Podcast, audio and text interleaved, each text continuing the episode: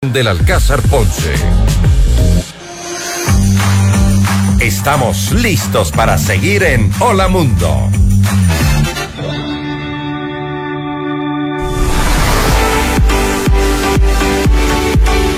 Ya de vuelta y conectados. 8 con 37 en FM Mundo Live. Bienvenidos nuevamente a todos quienes se van sumando a la sintonía de FM Mundo.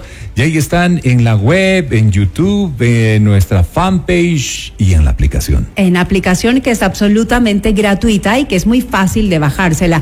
De esta forma pueden vernos y escucharnos desde el lugar que ustedes quieran y al momento que gusten. Tal cual. Es importante el tema del que vamos a hablar hoy, sin lugar a dudas. Hay que generar mayor conciencia respecto de este tema del acompañamiento, del cuidado, de la atención Respecto de enfermedades y padecimientos de los abuelos, eh, ¿para qué debemos estar preparados y cómo podemos apoyar el tema de la salud del adulto mayor? ¿Cuáles son esos cuidados? El tema de la calidad de vida, el tema de prevención.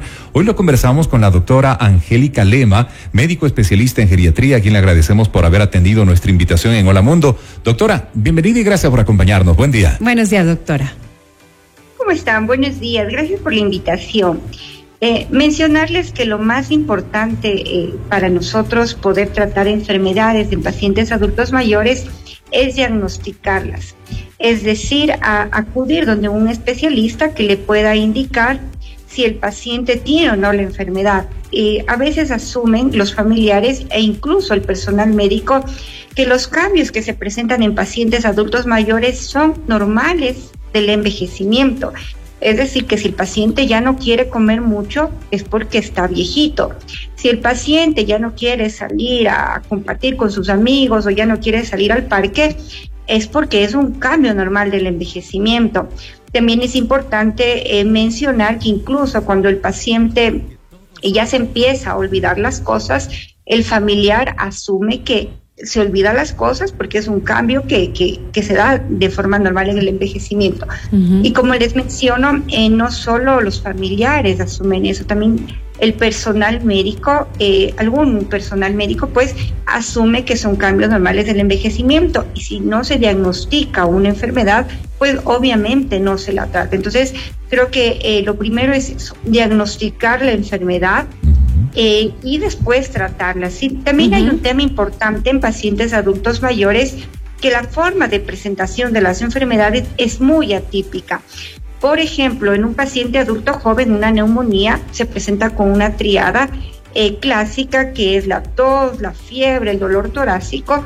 En el adulto mayor no, él no presenta esta forma de enfermar típica en un adulto mayor a veces nos damos cuenta nosotros que tiene una neumonía porque presenta eh, confusión, se empieza a desorientar o presenta otro síntoma que no necesariamente está relacionada con un problema pulmonar. Entonces, eso, eso sería lo primero, lo más importante, identificar que el paciente tiene factores de riesgo que se puede enfermar que hay cambios normales del envejecimiento que van a, eh, a, incidir o ser un factor de riesgo, solo la edad, de hecho, es un factor de riesgo para presentar enfermedades. Doctora, ¿y cuál es, cuál es esa edad eh, desde la que ya nosotros debemos eh, tener cuidado, un poco más de cuidado con nuestro adulto mayor, precisamente para evitar este tipo de enfermedades más comunes, las más sencillas que pueden volverse graves?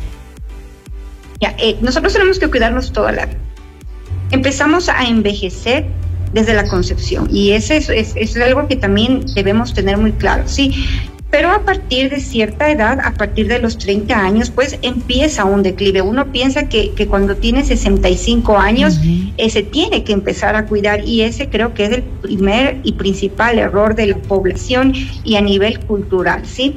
uno eh, a partir de los 30 años pues habrá acumulado, eh, gracias a la dieta, al ejercicio y, y a su forma de, a su estilo de vida, habrá acumulado cierta cantidad de grasa magra, de grasa eh, de magra, de músculo, habrá acumulado una reserva cognitiva que empezarán a declinar a partir de los 30 años. ¿sí? Es como que nosotros tenemos un banco en donde tenemos una reserva de dinero y va a empezar un, declina, un declive a partir de esa edad. Es decir, lo que acumulamos vamos a ir gastando poco a poco. ¿sí? Eh, esto es diferente en los diferentes sistemas y aparatos. Por ejemplo, a nivel renal, eh, se empieza a disminuir el aclaramiento de la creatinina a partir de los 40 años ya empieza a disminuir un año, un ml por año.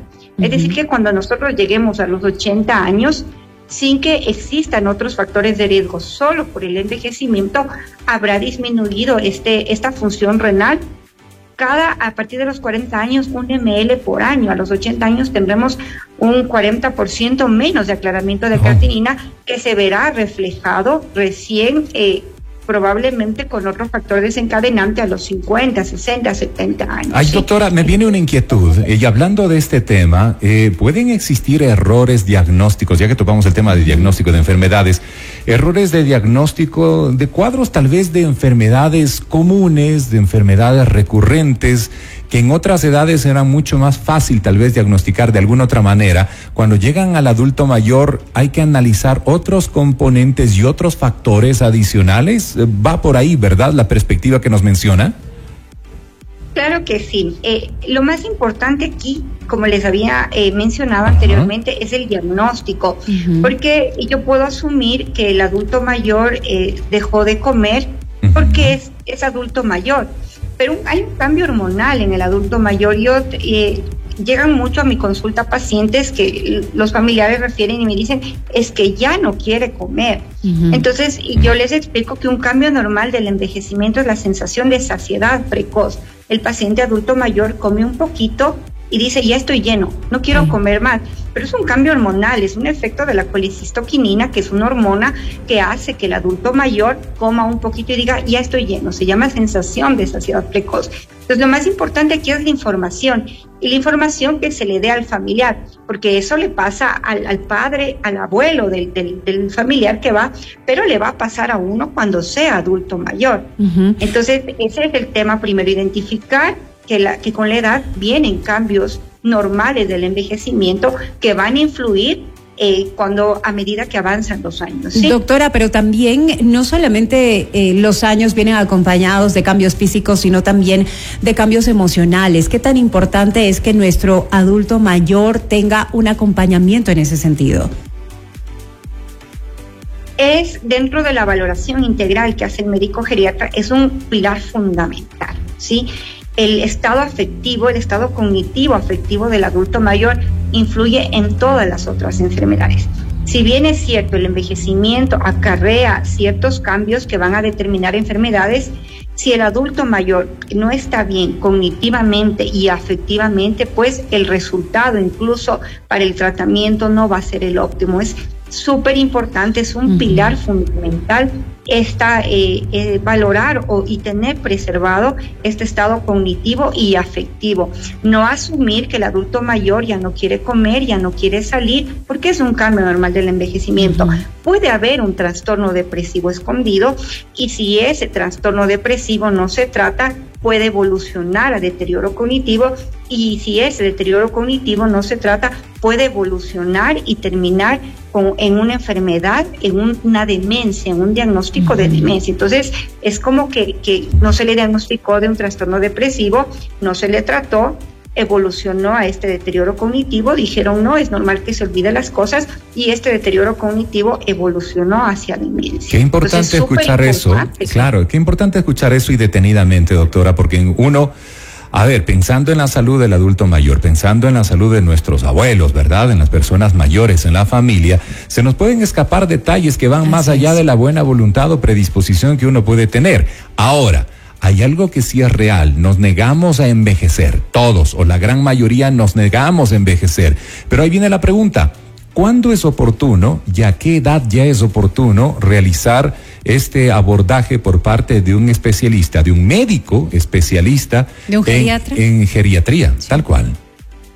Ya, eh, la edad que la, OMS nos recomienda y, se, y define al adulto mayor es a partir de los 60 años, ¿sí? Acá en Ecuador nosotros valoramos los pacientes, los geriatras a partir de los 65 años, pero ojo, yo puedo acudir al geriatra a partir de los 60 años y eso me da un tiempo que si no ha presentado alguna enfermedad a los 60 años es como una detección precoz que yo podría hacer y evitar que cuando ya a los 70 años ya venga el paciente por primera vez, generalmente ya viene con hipertensión, con diabetes, con hipotiroidismo, cosa que si yo le hubiese valorado a los 60 años pude hacer prevención, ¿sí? ¿Qué tan importante es, es este tema de prevención, incluso en pacientes jóvenes que deberíamos hacernos un chequeo de rutina, por lo menos algo básico, exámenes básicos de tiroides, glucosa, función renal. ¿Qué tan importante es hacer esto para tener un estado basal? Es decir, hasta los 60 años mi función renal estaba bien, voy a prevenir que presentar una falla renal,